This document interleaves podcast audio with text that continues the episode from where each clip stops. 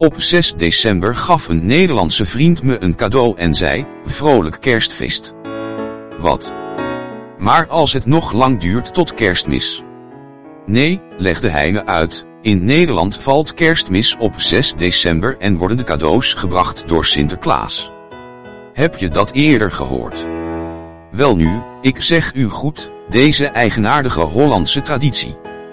Ten eerste en meest merkwaardige, is dat daar, in Nederland, Sinterklaas, of de kerstman voor ons, of de kerstman voor andere landen, nou ja, Sinterklaas komt uit Spanje, verrassend toch. Welnu, het blijkt dat enkele eeuwen geleden wat nu Nederland, Luxemburg, België en sommige regio's van Duitsland en Frankrijk is, tot het Spaanse Rijk behoorde. Dit was mogelijk omdat toen koning Felipe El Hermoso met prinses Juana de Castilla trouwde, zijn zoon, keizer Carlos, die in die landen was geboren, erfde wat nu Spanje is, de helft van het grondgebied waarvan nu Italië, Oostenrijk en de Nederland, naast de recent ontdekte gebieden buiten de zeeën die later Amerika zouden heten. Op 6 december viert de katholieke kerk de heilige Sinterklaas. Deze heilige is erg beroemd in Nederland, Rusland en andere landen. Sinterklaas, voor het geval je het nog niet wist, is de oorsprong van Sinterklaas, de kerstman of Papa Noël. Sinterklaas werd geboren in wat we nu kennen als Turkije, zijn ouders waren zeer rijk en Nicolaas erfde dat fortuin toen zijn ouders stierven. Nicolas besloot toen om die rijkdommen te delen met de meest behoeftigen, maar hij wilde of wilde er geen lof voor ontvangen, dus deed hij het zonder dat iemand het merkte. Als hij er bijvoorbeeld achter kwam dat er s'nachts een huis in nood was, klom hij volgens wat ze zeggen op het dak en liet een zak met munten in de schoorsteen vallen. Als hij een half open raam vond, zou hij stiekem een pakketje met geld naar binnen sluipen. Doet dat een belletje rinkelen bij de open haard. Of het cadeautje onder de boom, nou, je weet al waar die tradities vandaan komen.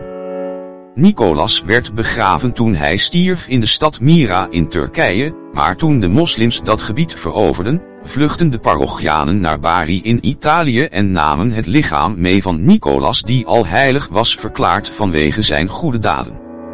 Eeuwenlang zeiden we al dat de helft van Italië deel uitmaakte van het Spaanse Rijk. Welnu, Sinterklaas die volgens traditie in Nederland in Madrid woont en elk jaar in november met een schip naar Nederland komt, zoekt elk jaar een andere haven op, zodat iedereen kan genieten van zijn komst. Sinterklaas luistert dan, net als in andere landen, de kerstman of papa Noël, naar de verzoeken van de kinderen, vraagt of ze zich goed hebben gedragen en legt dan in de nacht van 5 op 6 december, als de kinderen slapen, de cadeautjes onder het bed, onder de boom of in de kous die aan de open haard hangt.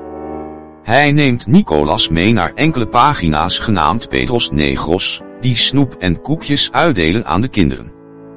Black Pedros hebben ook een merkwaardige geschiedenis. Er zijn twee versies, de ene zegt dat hij een zeer slechte man was die kinderen ontvoerde en vermoorde, maar Nicolas confronteerde hem, versloeg hem en werd gedwongen Sinterklaas te helpen bij zijn goede daden. Een andere versie zegt dat hij een slaaf was die Nicolas bevrijdde en sindsdien heeft hij hem geholpen bij zijn vriendelijke acties om geschenken uit te delen aan de behoeftigen. Er wordt ook gezegd dat wanneer kinderen zich misdragen, Pedro ze in een zak stopt en naar Spanje brengt, zodat ze kunnen leren zich goed te gedragen. Zoals we zien, heeft kerstmis vele vormen en verschillende manieren om het te beleven, maar ze zijn allemaal net zo magisch en mooi. Als je op een dag in Nederland of België bent en het valt samen dat het 6 december is, kom dan naar Sinterklaas, zijn landing die uit Spanje komt en geniet van deze prachtige traditie. A. Gedraag je goed he, zodat de zwarte Pedro's je niet brengen in een zak naar Spanje.